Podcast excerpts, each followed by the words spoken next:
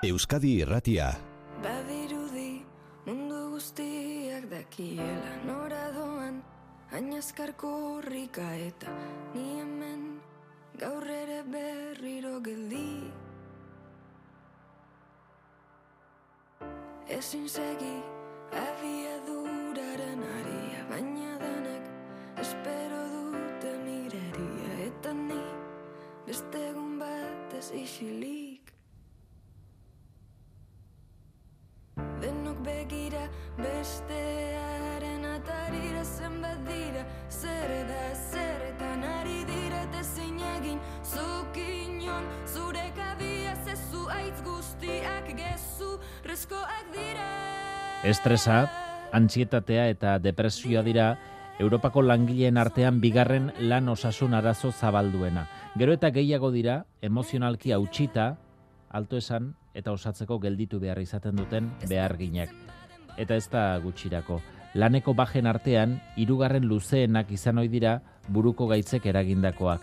Laneko segurtasun adituak kesu dira eta salatzen dute egoerari pilargoia etzaiola behar bezalako harreta eskaintzen egunon. Egunon, Europako lan osasun eta segurtasunerako agentziaren datuak dira 2008an egindako azken neurketen arabera, batasuneko langileen euneko hogeita zazpik estresa, ansietatea edo depresioa du, laneko baldintzek eraginda edo larriagotuta. Eta behar ginen euneko berrogeita bostek aitortzen du, aurre egin behar dietela bere lantokian, buruko osasunaren arriskutsuak diren faktorei. Zeintzuk gehiagizko lankargada aipatuena, prekaritatea, komunikazio eta errekonozimendu falta, mota guztietako jazarpenak eta lan antolaketa okerra ere bai, ansietatea, depresioa edo estresa eragin edo larriagotu dezaketen arrazoien zerrenda luzean. Estatu Espainiarrean bikoiztu egin dira zazpi urteko tartean buruko gaitzek edo gaitz psikosozialek deiturikoek eragindako laneko bajak. Gizarte segurantzak jasotako azken datuen arabera, iazko urrir arte mota honetako laureun da irurogeita 6 mila baja izan ziren, hoietatik ia hogeita malau mila Euskadiko erkidegoan. Baina oraindik ere buruko gaitzak eta lantokian izan daitezken arazoak estigmaren itzalpean daude, estigmaren beldurraren itzalpean. Arrigarria kontutan hartzen bada munduan depresioak, depresioak bakarrik irurun milioi personari eragiten diela eta lanerako ezintasun arrazoi nagusia dela.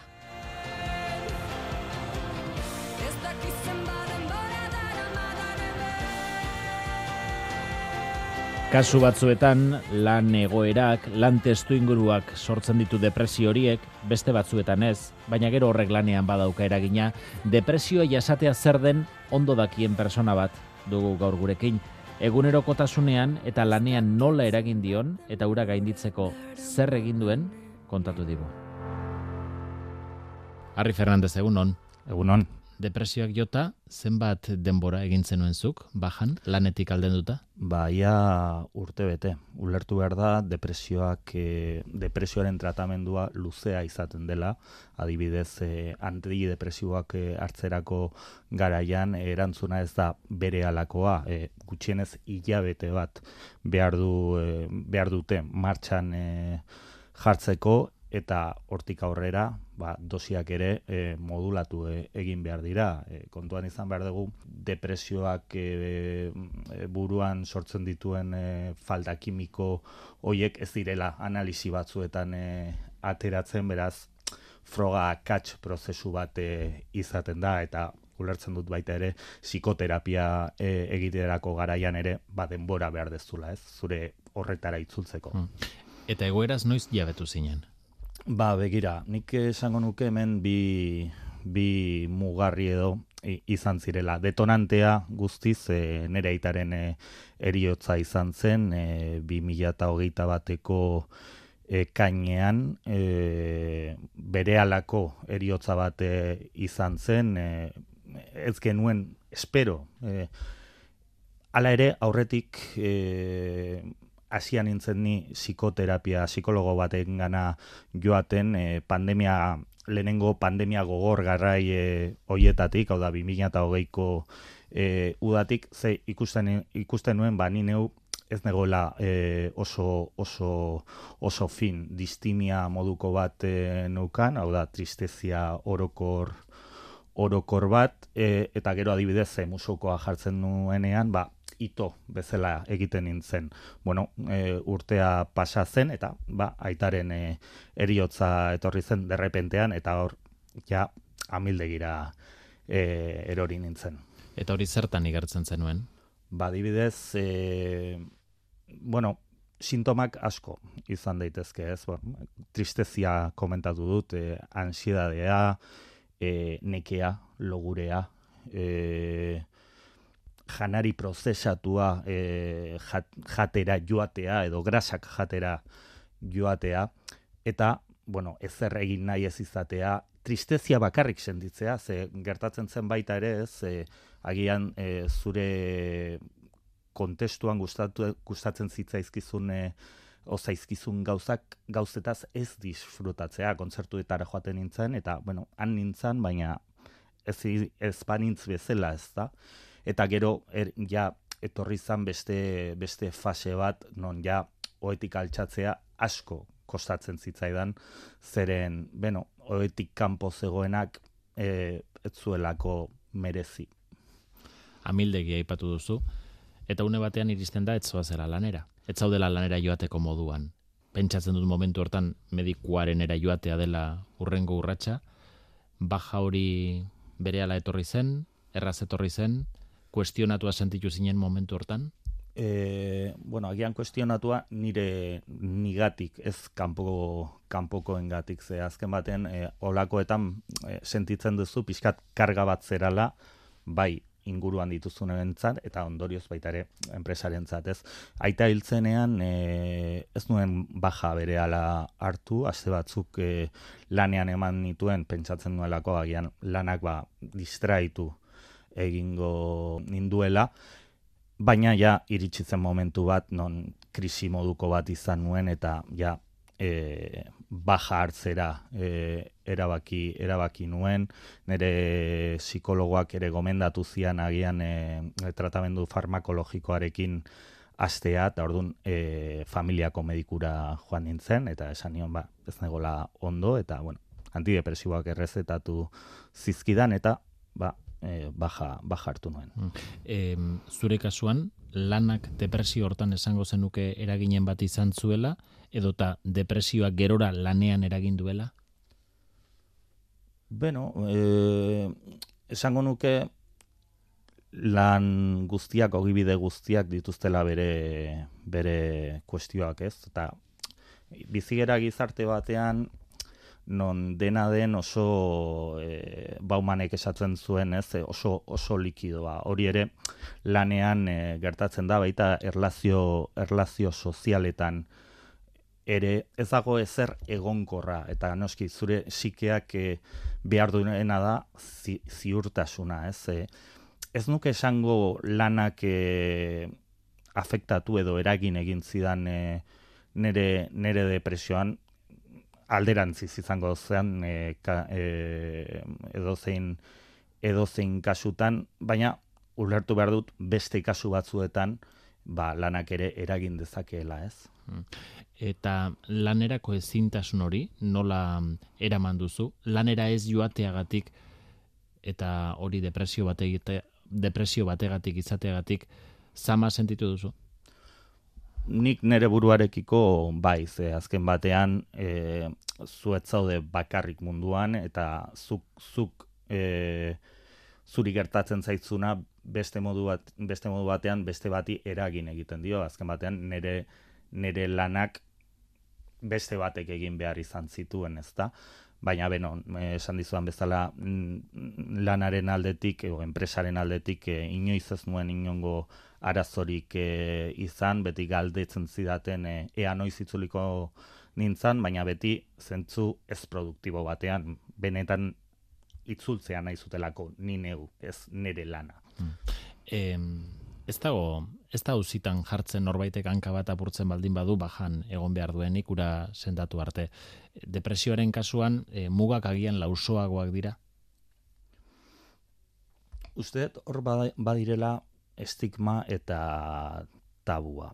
E, estigma esango nuke ez, jakin, ez jakintasunetik eta tabua ere, ez jakintasunetik e, datozela diozun moduan e, hanka bat puskatzen badezu logikoena baja baja hartzea dela ez zaude lan egiteko moduan edo ikasten baldin batzea ez zaude e, ikasteko moduan edo dena, dena, dena delakoa e, kontua da e, osasun mentala alde batetik oso subjetiboa den zerbait dela orduan beste bati gertatzen ari zaizuna helaraztea oso zaila da eta beste kontu bat da e, kristo bat egin da ikusten ez bazaituzte, ez duela inork ikusiko, nola zauden barrutik pasatzen den zerbait delako ez da. Mhm. Eta errezago esango, errezagi esaten dela e, depresioaren kasuan esate baterako uste duzu, ez du ba ematen nahi gaizki dagoenik. Errez epaitzen dela kanpotik. Bai, errez, e, errez epaitzen da, hain zuzen, e, hain zuzen horregatik ez duzulako e, ikusten, ez? E, hor, e, bueno, depresioa izateko badira zenbait e, faktore sozialak noski, e, psikologikoak eta baita biologikoak ere. Hau da, pertsona bat e, genetikoki predispuesta egon liteke depresioa izatea, ez? Eta hor, oso pentsamendu perbertso bat etor liteke ikusten duzunean pertsona bat ba, lagunak dituena, lana dituena, hau da, dena duena bizitzan, baina deprimituta dagoela, zergatik ez da deprimituta egongo. Karo, hor empatia falta da, eta komentatzen duen estigma horretan, besteek jartzen duten estigma, estigma da, begiradan dagoen estigma da, eta begirada hori ere e, ezi egin behar da. Aipatu duzu, e, baja hartu aurretik zu psikoterapian bazen miltzala, bai. baja hartu zenuenen, edo baja eman zizuna e, familia medikoa izan zela, eta bai. horren ondoren etorri zela medikoa baita ere, gorako bide horretan, behar diren tresnak aurkitu dituzu, lagungarri izan zaizkizu, e, osasun alorrean, e, lan baja bat egonda mutua bat ere pentsatzen dut artean egongo zela, e, bide horretan erraz aurkitu dituzu tresnak? Bai eta ez. E, esan bezala, familia medikuak e, eman zidan baja, berak jarri zidan e, tratamendu psikiatrikoa, e, psikiatrikoa barkatu, farmakologikoa, e, lau hilabete eman ditun tratamendu horrekin, hilabetero, e, renovatzen nuen e, baja familia medikuarekin, eta hilabetero esaten nion e, tratamendu horrek etzidala on egiten edo ez nuela obera egiten. Zuan, e, irugarren hilabetean eskatu nuen, mesedez, e, osakidetzako psikiatria e, departamentura bideratzeko, eta erantzun zian, bueno, ba, kontsulta egingo zuela. Kontsulta bueltan etorri izan, eta ez ezkoa eman zidaten, nik ez, ez zinuen sinitxi, nik, ez, nik kristo bat indan egon, medikuari kristo bat indan egola kontatzen nion, Karo, kontur, konturatu bergera mediku honek, familiako medikuak urte betean ez ninduela presentzialki inoiz ikusi. Pandemia garaiak ziren, oraindik e, eh, hogeita batean, eta beno, hor krisi oso sakon batean sartu nintzen, ze hobetu nahi dezu, eta ez duzu e, hobetzeko lanabesik e, topatzen, o ez dizkizute mai gainean e, e, jartzen naiz, naiz eta erruki eskatu ez. Orduan zortea izan nuen, e, nire zorte e, handiena izan da e, inguruan ba, babes asko izan dudala lagunak e, gainean egon direla lankideak baita ere, eta depresioan ere zegoen lagun batek e, bere psikologo, si, o, psikiatra barkatu e, pribatuaren e, telefonoa eman zidala, e, hori ja 2008 biko urtarrian izan zen, ja baden azkin sei jabeteia e, bajan, eta ark tratamendua aldatu zidan, eta bueno, ba, dosiak igo eta modulatzen, obera joan nuen, baina hemen badago irakurketa bat, ez? Nik uste e, erakundeak ez daudela prest, ez daudela, beti daude gizartearen e, atzetik. E, osakidetza nire esperientziaren e, arabera eta e, hau argi utzi nahi dez, azken baten ere esperientziak e, partikularrak dira, beste bat hemen egongo balitzakian beste zerbait kontatuko luke, baina nire esperientziaren arabera osakidetza osasun mentalaren e, arloan behintzat ez dago behar bezala prestatua. Ez zinliteke e, kristo bat eginda dagoen pertsona bati ez ematea espezialista ba- batekin e, zita. Munduko osasun erakundeak dio populazio helduaren euneko bosta depresioan dagoela gaur egun. Hori datu tamalgarria da. Eta erakundeak hor egon behar dute. Aldiz bai igaro behar izan zenuen inspektorearen azterketa. Bai, hori ere beste beste anekdota kurioso bat izan zen, bai, e, osasun zerbitzuak e, inspektoreak deitu zidan, e, bederatzi garren hilabetean, esango nuke, esan dute urtebete manuela gutxi gora bera e, bajan, eta beno, bani ara joan nintzen, ere psikiatra pribatuaren e, informearekin, noski, bajak familia medikoarekin e, renovatzen jarraitzen jarraitzen nuen, eta, bueno, ba, ni oraindik ez neon e, inondik inora euneko eunean, eta, bueno, ba, epaiketa moduke ba- moduko bat e, izan zen, e, bera fiskala bezala aritu zan, iaia dudan jarriz e, nik bizi nuen e, egoera, eta esanaz, bueno, nire mediku pribatuko e, txostenak, ba, ez eraskorik ez zuela balio, eta berak ni atetik au, e, sartu aurretik ja erabakia zuela urrengo egunean niri alta ematea. Nik esan nion hori ezinezkoa zela, bronkaitzela izan genuen, eta atzera bota, bota zuen e, ideia hori. Uste duzu, antxietateaz, estresaz, depresioaz, gaitz psikosozialen inguruan oroar, lehen baino irekiago hitz egiten dela, errazago hitz egiten dela, eta behar den seriotasunarekin hitz egiten dela. berriro goaz e, estigma eta tabu, tabuaren e, ideia horretara ez da. E, bai, gehiago hitz egiten da, elkarrizketa hau da e, horren adibide. Nik usteet gertatzen dena dela e, hizkuntzak baduela e, botere preformatiboa. Orduan zerbait e, enuntziatu e, egiten dezunean egikaritu egiten da eta orduan e, ba hori depresio sintomak dituen pertsona batek beste batengan e, ispilu bat behan bezala ikusten duenean bere burua esaten duela, ba, ba igual nik ere hau daukat. Eta orduan gaia edo tabu hori hautsi egiten da. Egia da, adibidez, e, azken boladan erreferente askok, gizarteko erreferente askok ere, osasun mentala hitz egiten dutela, ez? Hor dago adibidez, e, Zuaitz Gurrutxagaren e, subkampeon liburua edo e, izarok ere, disko berria atera duenean, gai hauen inguruan e, hitz egin du, ez da, beharrezkoa da, beharrezkoa da e, dudarik gabe, eta uste e, ulertu ere egin behar dela, depresioan dagoen e, pertsona bat hain zuzen ere hitz egiten dugun estigma horren e, arira, bere despresioa baino askoz gehiago dela. Horregatik esaten nuen leno ere, e, estigma hirugarren pertsonen begiradan dagoela. Hau da, norbaitek niri etiketa hori jarri nahi baldin badit eta horretara mugatu bere kontua izango da, niri bost nik badakit, hori baino askoz gehiago naizela. Eta horrek eta argi hitz egiteak ekartzen du ba normaltasuna. Falta da erakundeen babesa. Arri Fernandez, eskerrik asko, gaur irratira etorri, eta hain argi hitz egiteagatik. Zuei, mila esker.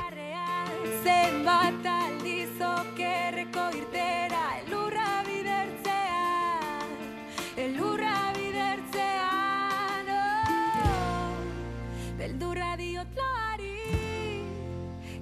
bizi goizean Hasi beste naiz egin Arri Fernandezen testigantza, urtebete bajan depresioak eraginda, urtebete aurrez aurre familia medikoarekin egon gabe, psikiatra pribatuaren eh, konsultara joan behar, baina bederatzi garren hilabetean medikoari aurre egin behar, bajan jarraitu behar zuela, esan ez.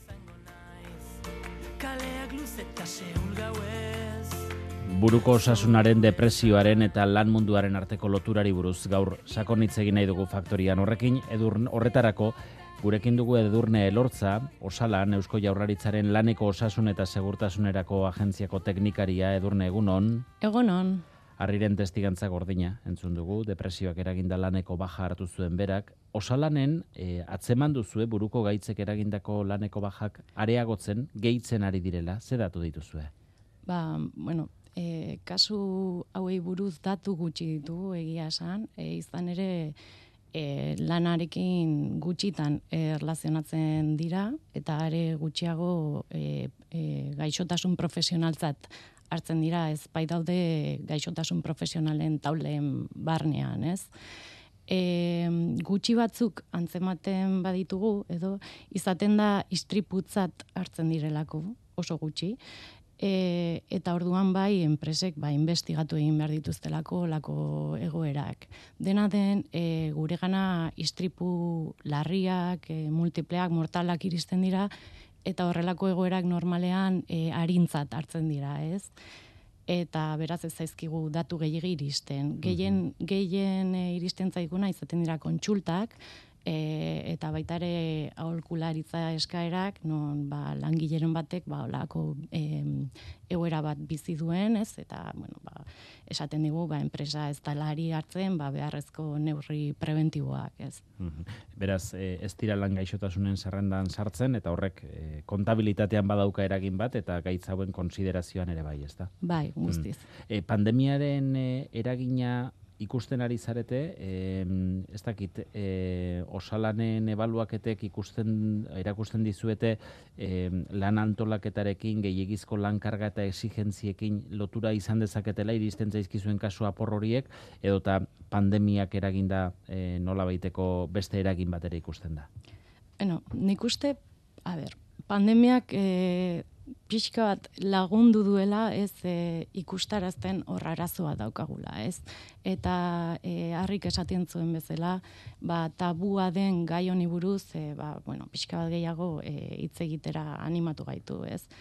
Eta egia da ba gutxinaka ari garela ikusten ba enpresek e, kontzientzia handitzen ari direla, ez? Eta bueno, ba, ikusten ari direla faktore psikosozialak ba enpresen barnean ere ba ebalatu behar direla, ez? Horrelako egoera larriak ekiditeko. E, uste duzu horrelako patologia gaitortzeko erresistentziak egon direla, oraindik ere badaudela? Mm bai, bai, guztiz. Bai. Gurekin daukagu baita ere Ainoa Ordorika, Elako Bidelagun Fundazioko abokatua Ainoa egunon zuri ere. Egunon. E, laneko segurtasunerako gaietan aholkularitzan araitzen zarete eta epaitegietara uzi asko eramaten dituzue e, gero eta gehiago dira baita ere, epaitegietan, buruko gaixotasunek eragindako laneko bajen ingurukoak? Bai, bueno, sindikatuan, eba, kontsultak asko igo dira azken urteotan, e, sindikatuak e, lan osasunak duen garrantzia ikusita, orain urte bi bidelagun fundazioa jarri zuen martzan, eta bidelagun fundazioan, ba, e, azkenean, lantalde espezializatu bat gara, eta ba, lan osasuneko gaiak eramaten ditugu, eta, bueno, bi urte gabiltza martzan, eta arrezko psikosozialen inguruan, ba, gai asko ditugu mai gainean eta epaiketak ere izan ditugu eta e, bueno, bai, eta demanda asko ditugu hmm. horren inguruan sartuta. Beraz, e, kontsultak hori bai argi argi ikusten duzu areagotzen ari direla. Bai, kontsultak areagotzen ari dira, asko horregaitik jarri izan martzan fundazioa, badi, e, balia bidea jarri ditu e, sindikatuak eta sortu du fundazio bat lan osasuen hmm. espezializatuta aurre emateko ba kontsulta guztioi ze azkenean e, ba, gai espezializatua dira, gai komplexuak dira eta ba e, nahi izan da ba, modu, modu espezializatuan ba, e, gai honek ba, ba, gai honek, honek esku hartzea. Mm. Eta ze esplikazioa aurkitzen diozu, eh? kasuak areagotzeari, e, lan munduan zerbait aldatu da, bestela aldatu da zerbait, gaitzauen inguruko kontzientzia areagotzen ari da? Gauza biak, e, lan mundu asko aldatu da. Bueno, nik esango nuke, ba, az, nik, nik uste dut, e, lan errazak, e, lan errazak, e, baliabideak daudela ez, e, lan errazak ziren automatizatu diela eta lan konplexuak geratzen dira langileen gain. Eta gaur egunean e, lan, postu, lan postuek multitarea badute bere gain. Adibidez, e, gauza asko egin behar dira, e, informazio iturriak leku askotatik etortzen dira eta bere alakotasun bat dau. Eta gero bezeroaren e, bezeraren arretan ere ba eskatzen da, ba, ez, ba, eskatzen da ba gaur egun e, daude ba plataformak baloratzen dituztenak enpresak eta horrek ere ba presio handi bat sortzen dau. Faktore asko dira, baina nik esango nuke, ba, hori, gaur eguneko lan, lan, lanak, ba, asko zaildu direla eta presio asko dago, dagoela gaur egun. Hmm. E, edurnek aipatzen zigun e, ez daudela lan gaixotasunen zerrendan buruko gaitzak, e, ez daudela depresio esate baterako ez dagoela hor sartuta, eta horrek kontabilitatea eramateko, behar den bezala kasuak jarraitzeko eta ikertzeko zailtasunak eragiten dituela, ala uste duzu, zer aldatuko luke e, lan gaixotasunen zerrendan egoteak? Bueno, lan, lan eh, gaixotasunen zerrendan egoteko, arazoa da eh, lan ga, bueno, eh, gaixo, eh, gaixotasun psikologikoak izan ditzaketela e, izan izan daitezke lan arruntak edo edo lan arruntak gaixotasun arruntak edo edo lanaren ondoriozkoak. Orduan diagnostikoa bera zaila da jakitea e, lan lanaren- eragindakoa zerk izan den, eragun- ezta? zer era- zerk eragitzen duen. Orduan zaila da e, zaila da listau horretan jartzea gaixotasun e, arrunta ere izan daitekelako. E, arazoa kontabilitatean da, e, langileak mutuatara joaten direnean, mutuak ez dituzte onartzen, e, ez dituzte onartzen bata, bat bera ere ez. E, batzutan enpresako volantea izan da ere, eta oso zaila da enpresak volante bat ematea mutuara joateko arazo psikologiko bategaitik, eta olako kasuetan ere, pertsonak mutuara hurbiltzen dira, eta mutuak ez esaten dute. Orduan, ez dago kontabilitaterik. Bajadanak ematen dituzte me, e, mediku, e, e, famili medikuek, eta horretan ez dago kontabilitaterik. Hmm. E, arazo nagusitako bat askotan bajen iraupena izaten da. E, harrik esan digu eta bere kasuan e, aitortuta ez dela lanak zuzenean eragindako baja bat, bestelakoa zela, baina oraindik lanera bueltatzeko moduan etzegoenean e, ikuskaritza pasa behar izan zuela eta hor sentitu zuela presio bat lanera bueltatzeko. E, buruko gaixotasunek eragindako bajak luzeak izaten direla kontuan e, hartuta, e, esango zenuke bitartekoa falta direla behar bezalako harreta eskaintzeko. Bai, hori harriko ondo azaldu du. E, normalean olako bajak e, famili medikuak ematen dituzte, eta leheneko eta behin egiten dana da, e, medikazioa ematen da, famili medikuak ez dira adituak, ez dira espezialistak, eta espe- espezialistetara jotzea oso zaila da osakidetzan, gehienak, e, e, gehienak e, mediku pribatuak hartu behar dituzte, eta e, gero psikoterapiarik ez badago ere, ba, oso zaila izaten da, ba, rekuperazio hori lortzea. Hmm. E, mutuak dira, neurri batean baita ere arazo, e, erresistentzia moduko hori azaltzen dutenetako batzuk? Mutuak arazo handia dira. E, mutuak bai badituzte baliabideak, mutuak bai badituzte psikiatrak e, bere baitan, baina ez dituzte baja honek ez dituzte onartzen. Eta e, pertsona bat mutuera hurbiltzen bada, e, medikua, e, familia medikoaren gana bialtzen dute. Hmm. E, ikusten duzu zuek hori osalanen, edurne? E, bai, bai, egoera hau, e, bueno, e, oso ohikoa izaten da, ez? E, honi, bueno, gehitu nahiko nioke lehenengo pausua izan beharko litzatekela pertsona batek horrelako egoera bat e, jasaten duenean, ez? E, prebentzio zerbitzura jotzea, bai, bere enpresako prebentzio zerbitzura, ez? Eta e, honek, e, bueno, hainoak esan bezala, ba, bidara, bideratu beharko luke mutuara, ez? E, behar izan ezkero, bai, e, baja, osea, lanarekin erlazionatzen badu, ba, bueno, baja emateko, baina baita ere, e, paraleloki aldi berean, e, prebentzio neurriak martxan jartzeko eta behar izan ezkero protokoloak martxan jartzeko, ba, e, arrisku horiei aurre egiteko. Eta, bueno, e, baita ere, ikusten bada, bueno, egoera e, lanak eragindako egoera bat izan dela, jatorria lanean dagoela, ba, pertsona hori gerora lanera bueltatzean ere ez aurkitzeko egoera berdinean, ez? Hmm. Egoera berak e, berdinera eramango lukelako, ez da? Noski. Arriren kasuan esan digu, berak eh, enpresaren partetik ez duela presiorik sentitu lanera bueltatzeko, e, interesa bai bera ondo egon zedin, baina ez bere e, produkziori e, berriz ere enpresara bueltatzeko, hori ohikoa izaten da? Mm, Ez, ez da izaten ohikoa. Bueno, zailtasun asko egoten dira enpresaren aldetik e, bai laguntzeko, e, hori, e, kont kontingentzia eskatzeko laguntzeko, e, arazoak egoten dira, eta gero prebentzio neurriak jartzeko ere arazo handiak egoten dira. Bai, durnak esan duen moduan, bai, guk e, gure gana kasu bat heltzen danean, e, gu normalean egiten mm. duguna da kontingentzia aldatzea eskatu, hau da lan istripu bezala konsideratzea baja hori, baina paraleloki enpresarekin kontaktuan jartzen gara, e, prebentzio zerbitzuaren e, interbentzioa eskatzen dugu eta eskatzen dana da e, e, prebentzio neurriak hartzea e, lan gaixotasuna lan baldintzek sortu baldin badute ba lan baldintza horrek ikustea aztertzea eta begiratzea mm. zer aldatu aldan eta hor resistentzia asko ikusten ditugu e, prebentzioan e, hortan kasu honetan ere azpimarra jarrita e, edurne osalanek e, atal berezia garatu du arrisku soziala psikosozialen inguruan e, zeharrera duzu enpresetan honen inguruan? Bueno, e, geroz eta gehiago, bueno, ba, esan bezala kontzientzia handiagotu egin da. E, duela amabi amairu urte bat e, sortu zala e, arrisku psikosozialen taldea osalanen, bai, 2000 maika garren urtean.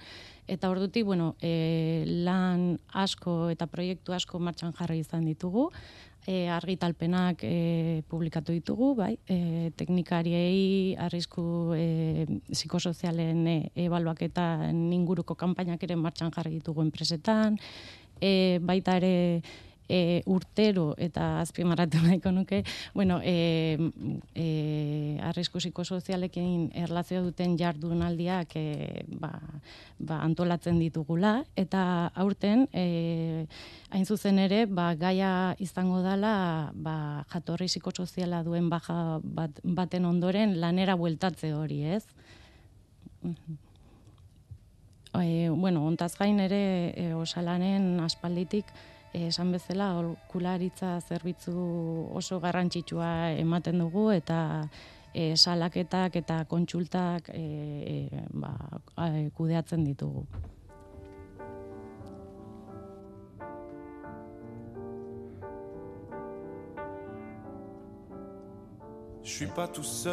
Enpresetan berez ikusi ikusten da, e, gaitz soziaz, psikosozialek duten impactua, baina oraindik ere gutxi dira arrisku psikosozialei aurre egiteko eta buruko gaitzak saiesteko protokolo propioak dituztenak pilar. Bai, errezago nola nahi ere, ba enpresa handietan, txikitan eta ertainetan baino, ezta. Mondragon taldean esate batera badute osarten kooperatiba zeinek aholkularitza teknikoa eskaintze baitien laneko arriskue prebentziorako bere borondatez batzen diren taldeko beste lantegiei. Zigor hartamendi osarteneko zuzendari nagusiak esan digu, baietz, ansietate, depresio eta estres kasuek gora egin dutela nabarmen. Egia esain, gero eta baja eta ezin desun prozesoko puru altu hau ematen ari dira, ez da? Hora, irapueluzeko baja buruz ari gaela kontuan aurkita, eta berriz gaizotzeko porralidea handiarekin, ba, azkenean eragina nabarmena da pertsonentzat eta erakunde, erakunde berarentzat, ez da, lehiakotasuna baldintzaten duelako, ez Eta lan karga, ditxosozko lan karga dela, arrisku faktore nagusia. E, batipat, estresa, e, intarkeria egoten danean, edo burnout deitzen dane ingles, inglesetik datorren hitz famatu hori, ez? Eta gehien bat, antolamendu faktore disfuntzionalen ondorio sortzen dira, ez da? Uran gehien azertzen den faktoretako lan, bat da lankarga, ez da? Eta lankarra hori behar bezala dimensioetan ez badago, ba, bueno, estresa eragiteko potentziala handia duen antolak eta faktorea da, ez da. Osartenek inkesten eta banakako zein taldekako inkesten bitartez informazio estadistikoa biltzen du eta pronostiko bat osatzen du lan baldintzak aztertu eta kalte domin egiteko duten probabilitatea kalkulatzen dute normalean nola nahi ere egindako ebaloketek ez ditu ez ustean harrapatzen, ez langileak, ez enpresako zuzendariak. Ba, zenbaten, enpresa o azkenien erakundeko ardura unak, ba, bueno, ba, batzutan eukitzen dute susmo bat, edo, bueno, ez, ez dute, oza, e, ateratzen den arrazkia, ez, zai, e, ez, ez, du, ez du guztiz ez sorpresa sartzen, ez da, badakite, o indikadore batzuk, edo, edo adirezle batzuk eta behar ikusiko zituzten, edo jendearen parte hartze orduan, edo erlazionatan edo harremanetan, eta orduan ba bueno ba behaiekin azkenian ba ba, plan hori zehazten dugu, ez da, o laguntzen dugu, ez da. Kontzientziarik bai, areagotzen ari dela kontatu digu, baina aitortu du utxune bat dagoela eta asko kostatzen dela, entzun duzu leno ere, mutuek gaitz psikosozialak onartzeko ez daudelako gaixotasun profesionalen zerrendan. Osartenen lana dena den aurre hartzea da langilearen ongizate emozionala bermatzeko behar den laguntza proposatuz, askotan lan kulturan eta antolamenduan aldaketak ekar ditzaketen proposamenak egin. Garbi ikusten dugu adibidez, ba, pertsona bat psikologikoki be- bere burua ondo ikusten ez duenian, eta esan daiteke bai eh, lan arazoengatik, edo bai eh, familian edo, edo erlazioetan eukidezaken beste problema bat, baina esken baten pertsona bakarra da ez daude bi pertsona bat lanea juten dela eta beste etxea juten dana, ez da? Horren da, bueno, ba, esken baten eragin bat eh, egiten duten pertsona horrengan, eta guk be, laguntza psikologikoko programak eta eskaintzen ditugu enpresari, eta oso ondo onartuak egoten dira, batipat, ba, bueno, ba, baja hartu aurretikan, edo guztiz puzko aurretikan, ba, laguntza psikologiko bat, e, guztiz anonimo eta konfidenziala izaten dena, ba, psikologo espeziali- espezializatu batzukin, ba, bintzat elkarriz eta horiek euki, eta e, atentzio hori euki, ba, bintzat pertsonari laguntzeko eta eta bideratzeko, ez da? Ba, baja hartu aurretikan, albaldin bada bintzat, ez da? Prebentzio lantzeko adibide bada osartenena. Zenbait banketxean ditan topatu dugu aldiz, ba, psikologoa plantillan sartu dutela, edo eskueran jartzen dizkietela behar ginei telefonozko edo bideokonferentzia bidezko konsultak psikologoarekin.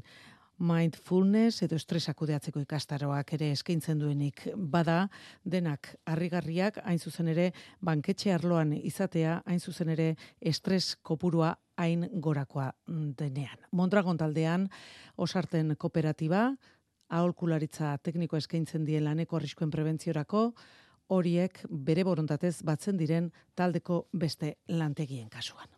Dago, e, depresio edo estres eta ansietate egoerak eragiten dituzten faktoreen artean dagoela, sorpresarik ez duela inork ia hartzen, e, oro har jakitun direla bai behargin eta bai arduradunak, eta prebentzioan dagoela, eta laguntza psikologiko hautsi aurretik emateak daukala benetan e, garrantzia. Edurne, prebentzioan zer beste urratxe egin daiteke aipatu ditugun hauetatik guztietatik arago? Bai, e, egia da, bueno, e, os, osarteneko teknikariak esan bezala, e, evaluazioak egitean enpresek normate, normalean, ez, argazki hori ateratzen e, ez dutela sorpresarik ema, e, eramaten, bai, emaitza horiak ikusita, baina hemen garrantzitsuena izango da, gero horrekin zer egiten den, ez? Benetako neurriak e, ezartzen diren, bai, eta e, horiek kontrolatzeko eta, bueno, jarraipen bat egiteko indikadore zehatzak e, jar, jartzen diren ala, ez. Beraz, e, guk, e, bueno, esan bezala ikusten dugu geroz eta kontzientzia gehiago dagoela, baina egia dela enpresa ge- gehienetan e, gelditen, e, galdetegi batzuk pasata uste, uste dutela e, evaluazioa egina dagoela, baina esan bezala ez da argazkia atera eta horrekin gelditu baizik eta sakon aztertu behar da zein den egoera, emaitza horiekin e, ba, beharrezko neurriak ze- zehaztu behar dira, eta e, ba, hoien kontrola egiteko ba, indikadore batzuk e, jarri behar dira, eta bueno, e, lehenengo pausua ez du dala esan, naita ezkoa dala enpresaren konpromezua, ez, egotea. Ze bestela ez da prozesua aurrera eramango. Ainoa bat zatoz. Bai, guztiz adoz. E, ebaluak eta eginda eta argazkia eginda gero jarraipenik ez badauka, ba, ez teko inungo zentzunik ajoi batan sartzen da, eta punto. Bai, ebaluazioa konstantea izan behar da, momentu bat, jarraipen bat eman behar zaio, eta periodikoki errebisatu egin behar da, eta aldaketak egiten, egon, aldaketak egin behar dira. E, sektoren arabera, e, eta e, sektore horren kualifikazioaren arabera ikusten da e, era honetako arrisku psikosozialei dagokionez zailkapenik.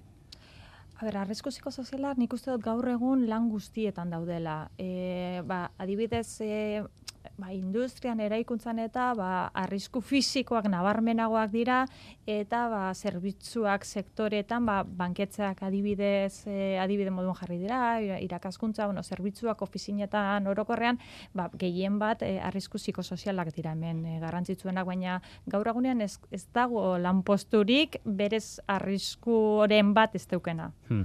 E, lehen edurnek gauza interesgarri bat aipatu du, eta da, bajan egon den langile hori, berriz ere lanera bueltatzen denerako, e, ingurua prestatzea. E, baja hori eragin duten e, faktoreak baldin badaude hoiek ezabatzeko. Hori nola prestatu behar da? Nola interbenitu behar da olako zerbait dagoen? Bai, bueno, guk olako kasuetan egiten duguna da pertsonarekin egoten gara, e, aztertzen dugu ia e, bere arazoan nundik datorren, lan gatazka bat, gatazka interpertsonal bat izan badan, ka- lan karga arazoa izan bada, funtzioak edo erantzunkizunak definituta ez daudelako, bai, bueno, ikusten dugu zein izan dan arazoa, eta gu komunikazioa plazaratzen diogu enpresari, e, esaten dugu, ba, ze, ze arazo egondan, e, pertsonaren osasunan kalte bat egondala, eta prebentzio zerbitzuaren e, e, e, parte hartzea eskatzen dugu, ba, evaluazioa bat egiteko, eta eta neurri preventiboak hartzeko, eta bueno, ba, gu proposatu ere egiten ditugu neurri, neurri batzuk. Hmm.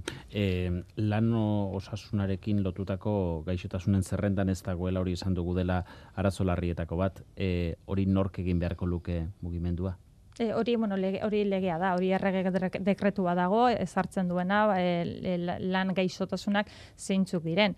Baina beste alde batetik, ba, mutuak, mutuak ere, ze lan gaixotasun bezala kontsideratuta ez badago ere, lanek, laneko, laneko iturri, oza, lanetik badator, lan, e, lan istripu bezala kontsideratu daiteke. Eta hori hasiera batetik egin dezakete mutuek. Ez dute behar errege dek- dekretuaren e, aldaketa. Hmm. Hori aldatzen den bitartean, e, beste ekinbide beren bat, edurne iruditzen zaizu komenigarri izan daitekela. Ba, guztiz ados nator e, ainuarekin, e, e, hori aipatu be- behar nuen, ez? Momentuz lan istriputza hartu daitezke goera hauek, eta hori behin horrela izendatuta edo erregistratuta, orduan bai e, egingo da e, beharrezko e, ikerketa bai, eta baita ere, e, eta legeak behartzen duen bezala, ez? Horrelako egoera baten aurrean, e, ba, berriro ere, berrikusi eta eguneratu beharko dugu e, arrieskuen ebaluaketa hori, ez?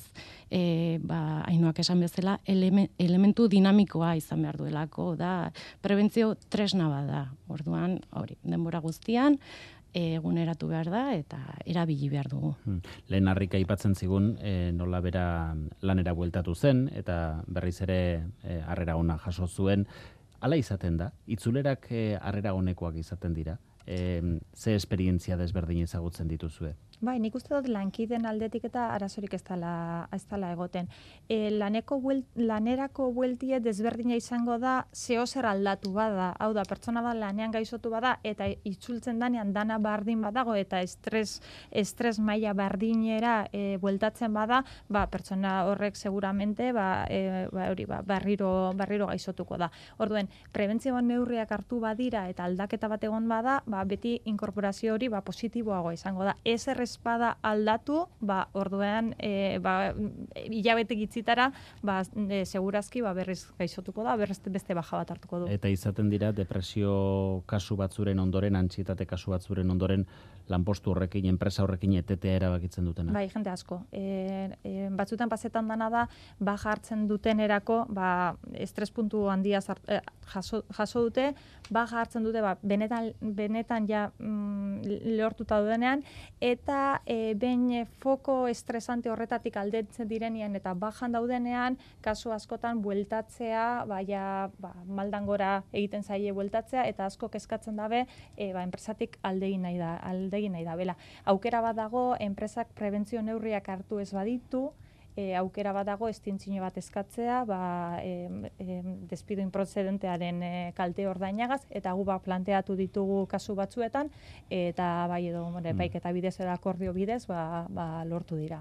Edurne, zuek askotan ikusten dituzue, horrelako kasuen ondoren e, amore mate alde egitea erabakiten dutenak? Bai, baita ere, e, hemen garrantzitsua izango da e, ikustea zein den egoera horren jat, jatorria, ez?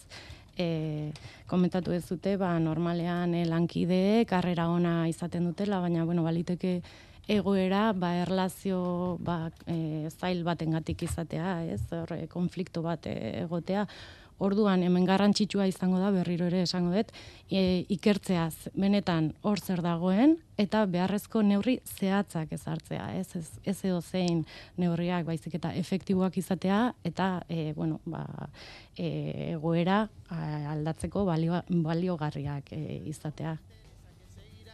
Vale la pena, se perdió el amor, se acabó la fiesta, ya no anda el motor que empuja la tierra, la vida es un chiste con triste final, no existe, pero yo le digo bonito.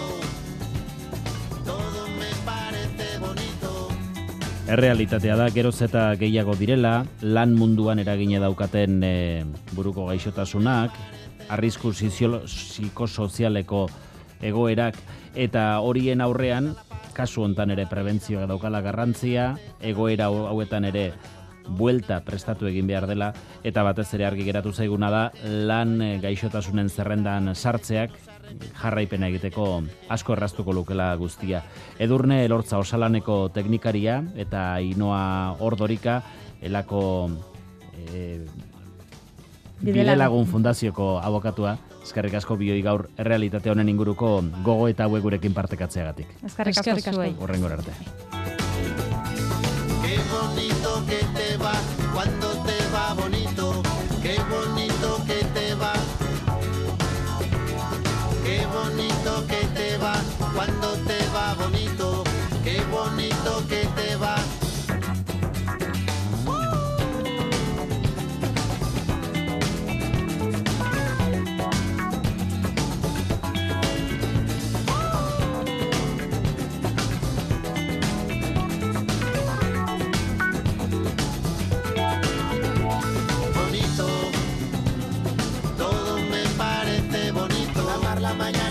mañana, la samba, la tierra, la paz y la vida que pasa. Bonito. Todo me parece bonito. Tu cama, tu salsa, la mancha en la espalda, tu cara, tus ganas el fin de semana. Bonita la gente que viene y que va. Bonita la gente que no se detiene. Bonita la gente que no tiene edad. Que escucha, que entiende, que tiene y que da. Bonito porte, bonito pere, bonita la rumba, bonito José, bonita la brisa que no tiene prisa, bonito este día, respira, respira, bonita la